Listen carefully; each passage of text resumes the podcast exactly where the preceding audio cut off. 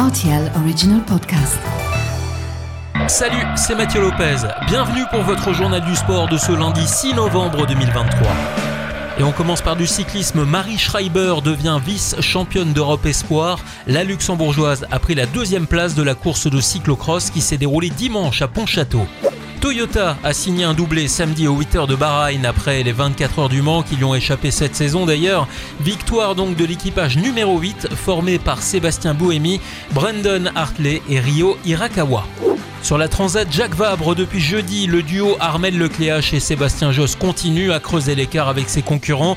Dimanche à 9h, le duo français Gabart et Tom Laperche se retrouvaient 193 km derrière eux. En tennis, la 20e édition du Moselle Open s'est ouverte ce week-end jusqu'au 11 novembre. L'affiche s'annonce compliquée avec les forfaits successifs de Murray, Urcaz, Rude, Leeka, Gasquet et désormais Rougneux. Les Lorrains peuvent espérer une victoire du chouchou Hugo Humbert. En football, dans le championnat allemand, le Bayern Munich s'impose nettement face à Dortmund dans un classiqueur largement dominé par les Munichois. Harry Kane, auteur d'un triplé, permet aux Bavarois de prendre 5 points d'avance sur leurs adversaires du jour. Et puis en Angleterre, Manchester City a sans surprise écrasé son adversaire Bournemouth sur le score de 6 à 1, tandis qu'Arsenal s'est incliné 1-0 à Newcastle. Les Citizens sont leaders de Première League avec un seul point d'avance sur Tottenham.